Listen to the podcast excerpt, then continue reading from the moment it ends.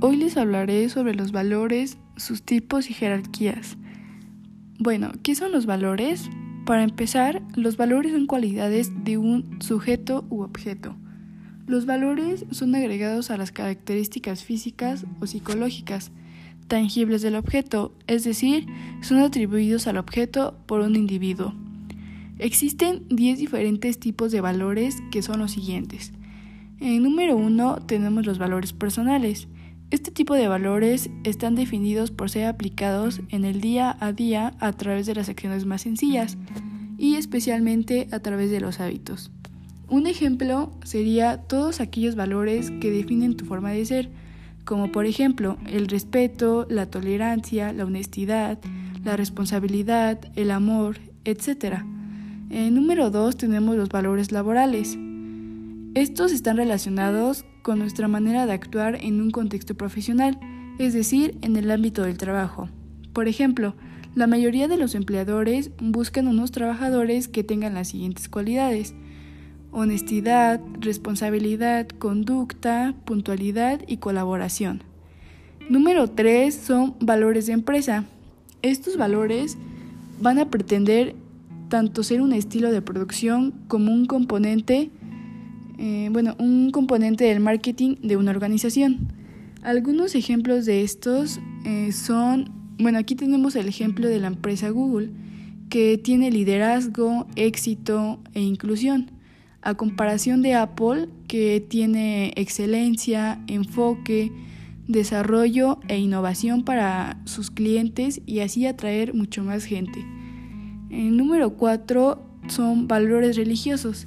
Estos valores están ligados a un sistema de creencias fundamentales en la fe de una religión determinada. Los valores religiosos más importantes son la honestidad, el amor, el perdón, la familia, la verdad, la fe y la misericordia. En número 5 vamos a tener los valores familiares. Bueno, este tipo de valores están relacionados con la experiencia de la pertenencia a una familia. Eh, bueno, en estos valores únicamente va a ser enfocados a la familia.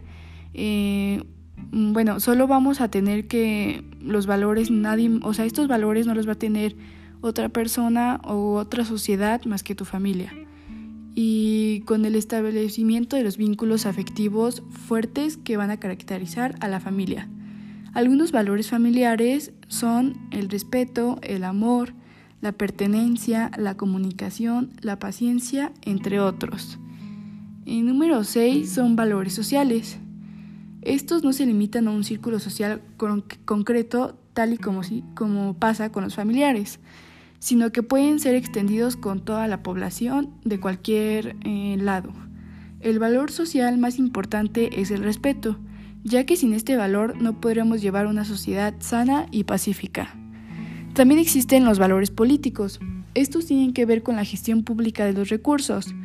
Eh, por ejemplo, la justicia destaca en este tipo de valores ya que actualmente el gobierno es muy corrupto. En número 8 tenemos valores estéticos.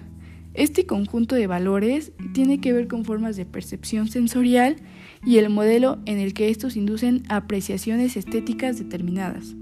Estos valores básicamente te describen físicamente, eh, sentimentalmente y psicológicamente, como por ejemplo la belleza, eh, si eres misterioso, si eres alegre, el equilibrio, mm, si eres dedicado, etc.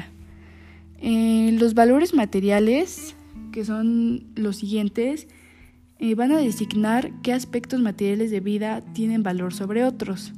Es decir, que estos están ligados a las necesidades básicas de cada ser humano, como por ejemplo los alimentos, la vestimenta, la comida, los muebles, eh, los coches, aparatos electrónicos, etc.